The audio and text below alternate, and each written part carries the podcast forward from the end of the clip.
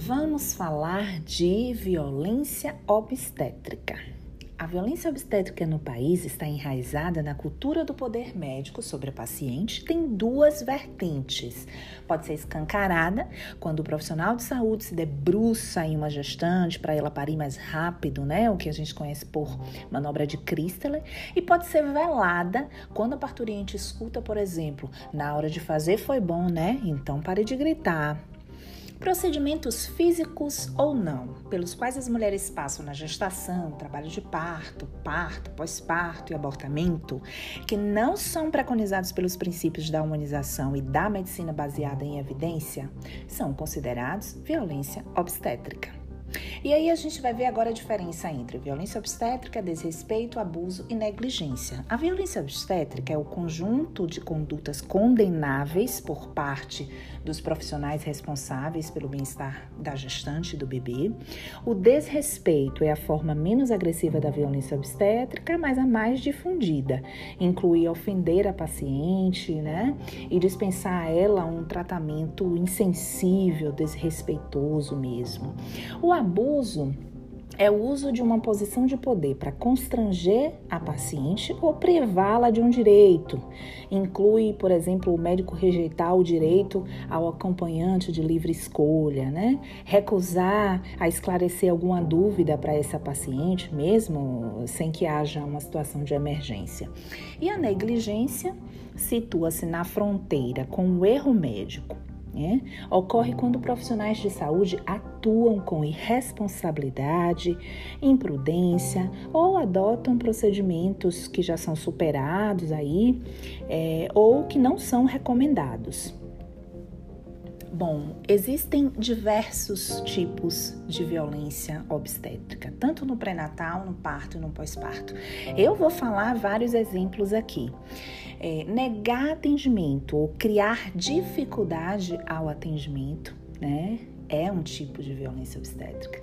Dirigir comentários constrangedores à mulher, né, pela sua etnia, escolaridade, idade, religião, crença, condição socioeconômica, orientação sexual, situação conjugal, número de filhos.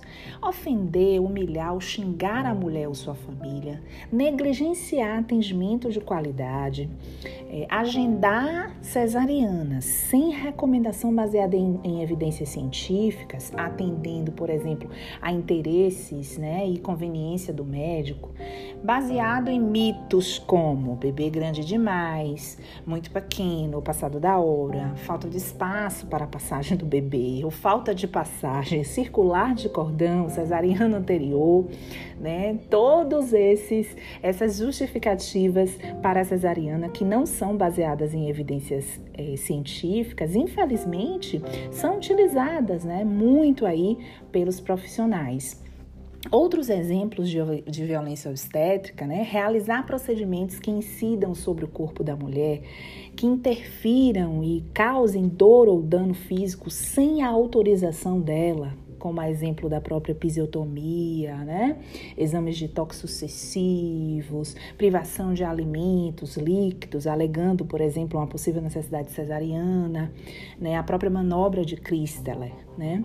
A manobra de Cristelé né, é muito conhecida, muito dolorosa e muito perigosa. O profissional ele sobe aí na barriga da mulher, fazendo força, querendo apressar, na verdade, o momento né, do parto. Então, é uma violência obstétrica.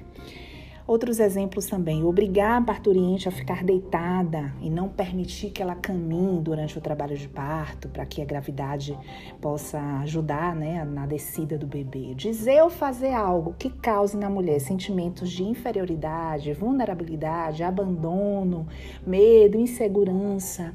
Ameaçar a mulher de não atendê-la se ela gritar, né? É violência obstétrica. Eu poderia ficar aqui falando de muitos exemplos, né? Muitos, muitos exemplos de situações de violência, mas eu vou finalizar trazendo aqui um texto de Frederic Leboyer, que ele diz o seguinte, respondendo à pergunta: "E para humanizar, o que é preciso?" Sim, é preciso tão pouco. Nada de orçamentos caros, recursos eletrônicos, orgulhosos de tecnologia, brinquedos de crianças crescidas tão friosamente na moda. Nada disso. Apenas paciência e modéstia. Silêncio. Uma atenção leve, mas sem falhas. Um pouco de inteligência, de preocupação com o outro. Esquecimento de si mesmo. Ah, já ia deixando passar.